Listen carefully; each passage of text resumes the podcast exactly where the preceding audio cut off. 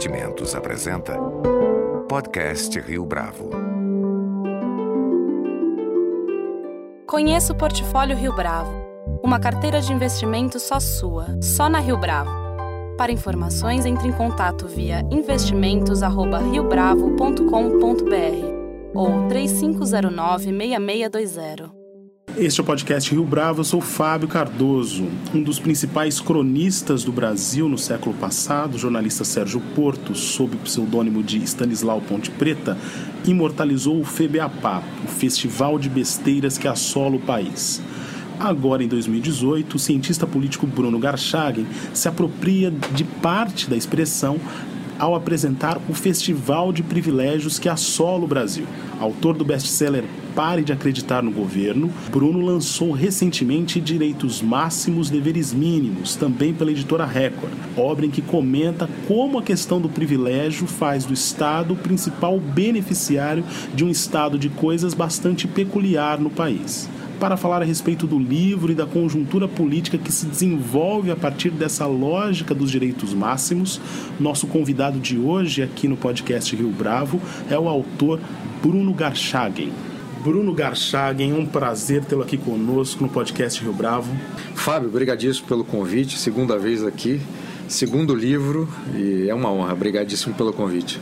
Minha primeira pergunta, Bruno, tem a ver com a proposta do seu novo livro, Direitos Máximos, Deveres Mínimos.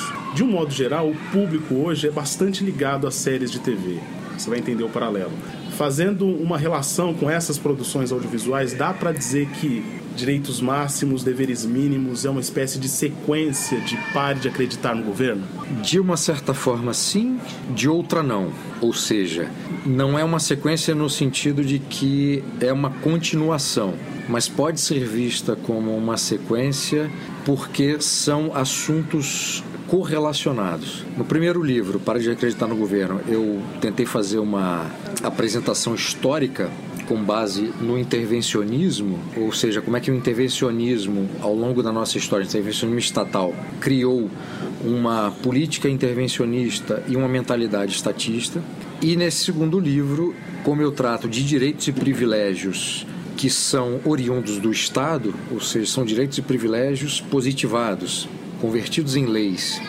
E ambos os livros têm como tema principal responsabilidade individual. No caso do primeiro livro, eu tentava mostrar que a saída para essa armadilha criada por, por essa mentalidade intervencionista e essa cultura política intervencionista, a saída era assumir a responsabilidade individual, ou seja, todos nós assumirmos a parte que nos cabe nesse latifúndio.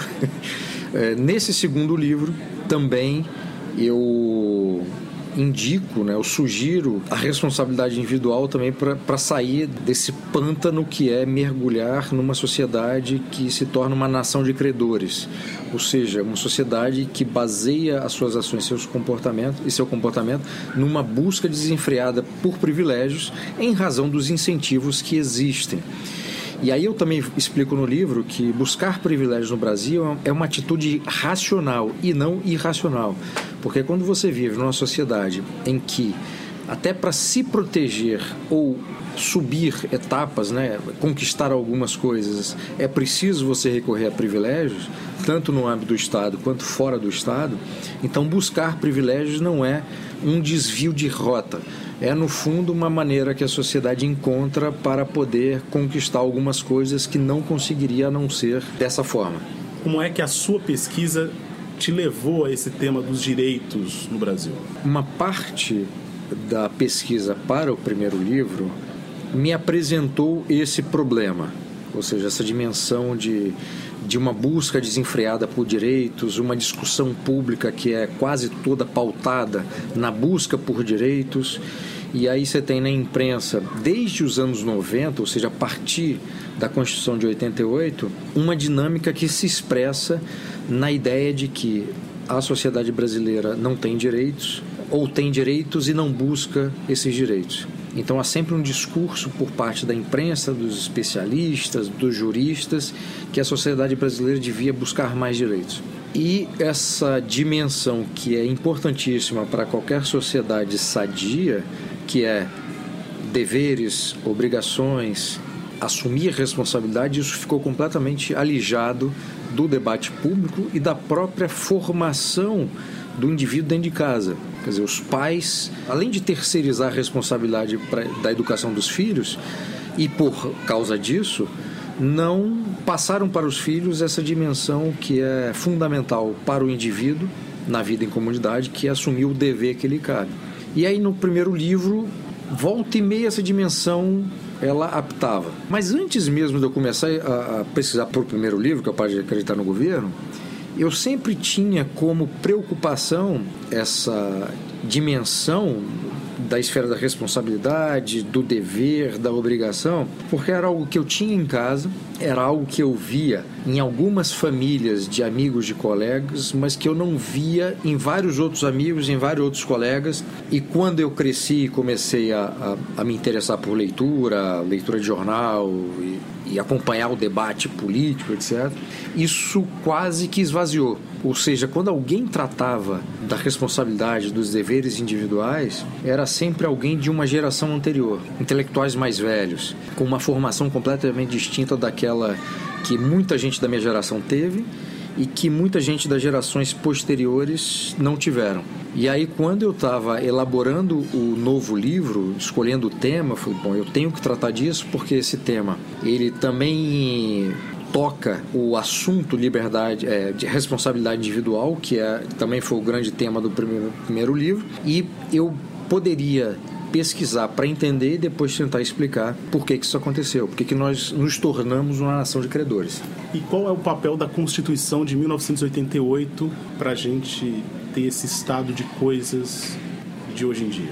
A Constituição de 88, ela é, no fundo, a conjugação, ou seja, ela é, é o resultado final de um processo que começa não com ela, mas a partir da primeira Constituição republicana. Nós temos até agora sete constituições, a primeira é de 1824, 1824, que é a Constituição ainda monárquica, e a seguir, a primeira Constituição é, republicana presidencialista, ela começa já, embora não tanto quanto as posteriores, mas ela já começa a inserir alguns direitos e privilégios. Mas, de acordo com a pesquisa que eu fiz, a vaca começa a ir para o brejo de verdade como todo o resto, e no meu primeiro livro isso fica bastante evidente, com a Revolução de 30, a partir de Vargas assumir o poder. E 37 a 45, que é quando nós temos o, o Estado Novo, o governo Vargas, de 30 a 45, né, as duas fases, é, é um período, esse período, o, va, o varguismo é um período fundamental para a gente entender o país que nós temos hoje.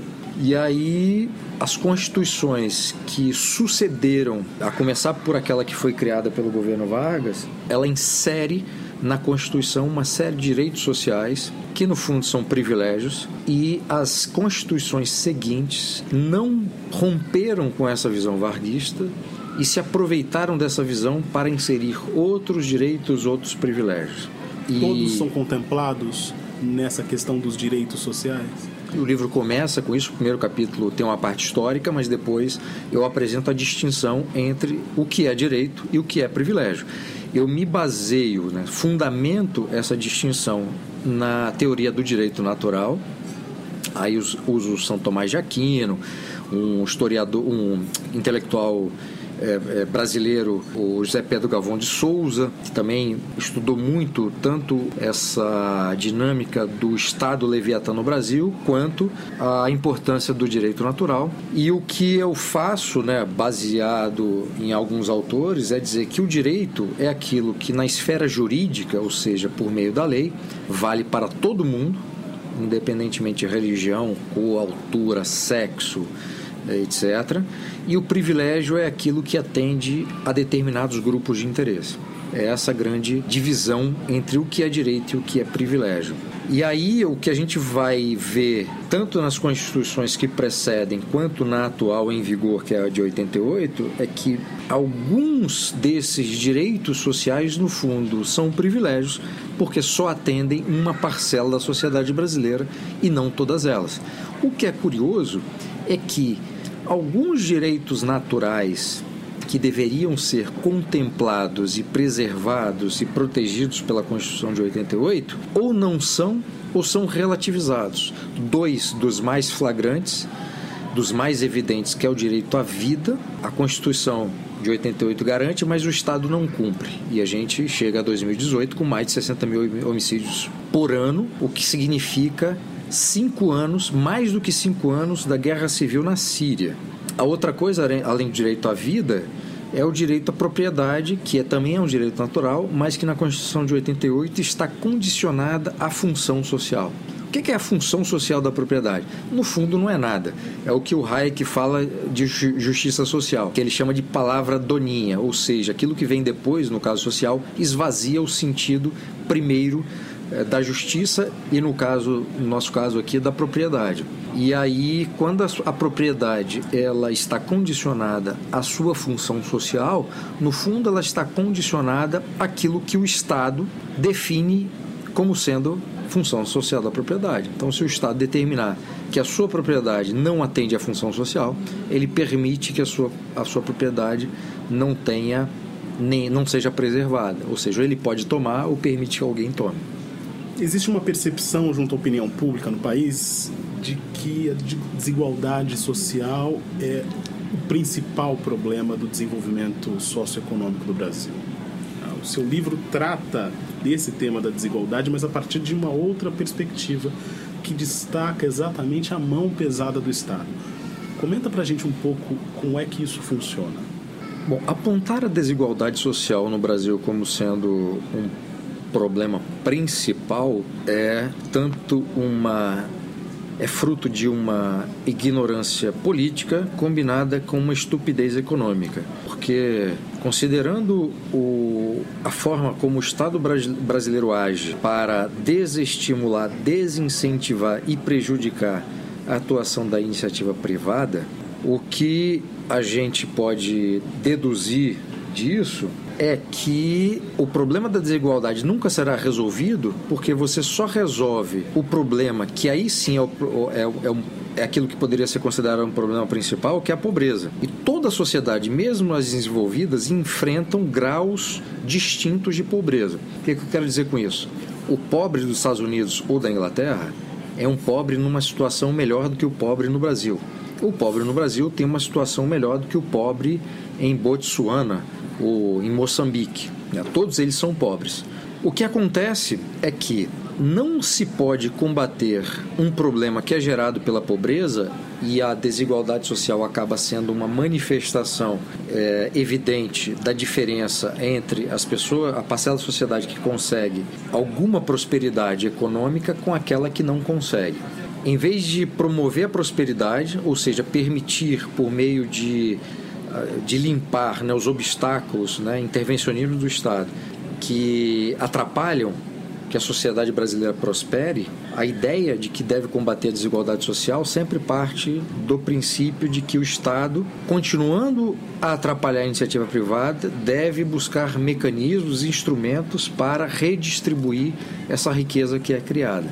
E aí a gente entra num círculo vicioso que é o Estado continua intervindo e atrapalhando a prosperidade, ao mesmo tempo que tira dessas pessoas que conseguem prosperar apesar de tudo, uma parte da sua riqueza para distribuir para a população mais pobre. Aí advém um outro problema, que é essa população mais pobre que é ajudada por essa redistribuição de renda, via Bolsa Família, por exemplo, essas pessoas, quando saem de uma situação de pobreza extrema, elas não têm trabalho dependendo da cidade onde residem. Porque, como a economia não é pulsante, como o Estado atrapalha a economia brasileira como um todo, essas pessoas se tornam, no fundo, eternamente dependentes de um programa social. O problema é do programa social? Não. É um problema que é externo e que justifica a manutenção do programa social, que é uma série de mecanismos e de incentivos econômicos perversos criados pelo Estado brasileiro. Quando eu falo Estado brasileiro, eu estou considerando os três poderes: executivo, legislativo e judiciário. A mentalidade anticapitalista no STF é gigantesca. Então o STF também é um agente de. é um, é um obstáculo à prosperidade econômica no Brasil. Então, quando você tem esse estado de coisas que atrapalha a iniciativa privada, atrapalha a sociedade brasileira a prosperar ainda mais do que consegue prosperar a despeito e apesar do Estado. Ao mesmo tempo que cria mecanismos de ajuda a, a, aos mais pobres com a justificativa de combater a desigualdade social, o que o Estado está fazendo é, com uma mão ajudando esses pobres e com outra mão atrapalhando a iniciativa privada, mantendo esses pobres na pobreza e atrapalhando essas pessoas de prosperar ainda mais e criar emprego para essa população mais pobre. O problema do Brasil é a forma como o Estado, há décadas, atua como um obstáculo sério, grave, profundo à geração de riqueza e que faz com que uma parcela numerosa da população seja pobre e dependa da ajuda estatal. Nessa discussão em torno dos direitos máximos, qual tem sido o papel do judiciário? No livro você toca bastante nessa questão ao apontar é, o judiciário de um modo geral como um braço armado dessa ideia de justiça social. Bom, o judiciário nada mais é do que uma instituição estatal. Ou seja, quando o Estado está envolvido em qualquer demanda jurídica ou em qualquer discussão que transborda para a esfera da justiça, o Estado toma a posição, fica é, do lado do Estado, não do cidadão. Então, para dar um exemplo de um dos capítulos que eu falo da saúde no Brasil, o Estado brasileiro, representado pelo Poder Executivo, cria um sistema único de saúde que não funciona. A Constituição promete saúde para todos. Universal. Universal. O que é uma loucura, porque se a gente lê o texto constitucional, o que o texto promete é a saúde, não é um sistema de saúde.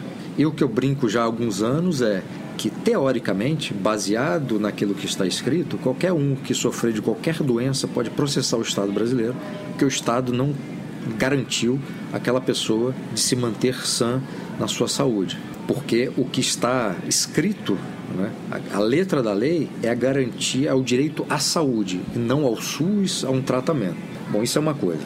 Então o Estado não consegue prover uma saúde estatal tal qual a Constituição garante. Quando uma pessoa que não é atendida a contento no sistema de saúde estatal entra na justiça para, por meio de uma decisão judicial, garantir um tratamento que existe ou garantir o acesso a um medicamento que o SUS sequer oferece para todo mundo, ao fazê-lo, um juiz, um desembargador, um juiz federal ou um ministro do STF, o que ele está fazendo é garantir um privilégio específico para aquela pessoa que entrou na justiça e venceu aquela demanda. Ao mesmo tempo que o Estado oferece um serviço supostamente universal, mas que é para um grupo da população, mas que o gasto é gigantesco, porque supostamente deveria atender todo mundo, e é o judiciário que foi o mote da sua pergunta, age no sentido de garantir privilégios por meio de decisões judiciais para que pessoas específicas possam ter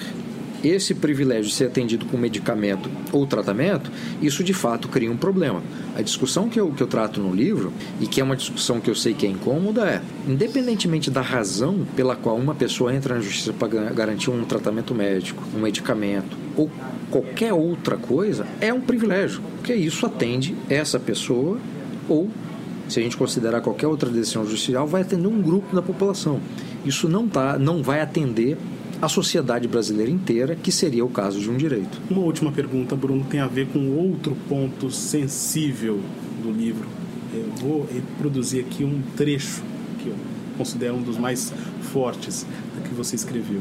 A CLT é um dos exemplos emblemáticos do festival de privilégios que assola o Brasil. Como é que isso acontece? Bom, a CLT, que é a consolidação das leis trabalhistas, ela não, a CLT não foi criada totalmente, integralmente pelo governo Vargas. O governo Vargas criou uma série de leis trabalhistas, mas existiam algumas leis que foram criadas antes do Vargas. O que o governo Vargas fez foi consolidar, ou seja, reunir toda essa legislação que estava dispersa num código específico que passou a ser chamado de CLT, Consolidação das Leis Trabalhistas. Esse corpo de legislação criado foi para nada mais, nada menos que privilegiar o empregado, aquele que era contratado. Qual foi a grande justificativa que fundamentou toda essa legislação que beneficia, que privilegia o, o empregado? O fundamento era o empregado é a parte mais frágil dessa relação com o empresário e o empreendedor e, portanto, cabe ao Estado, por meio da legislação, proteger o empregado. Pode ser uma justificativa muito bonita, mas do ponto de vista prático, o que se faz se você atende apenas uma parcela da sociedade é criar privilégios. A legislação trabalhista está repleta de privilégios que podem ser privilégios justificáveis em razão dessa, dessa diferença de forças, digamos assim, para usar uma linguagem marxista que permeia esse debate, mas é, mesmo aquilo que é justificável continua sendo privilégio.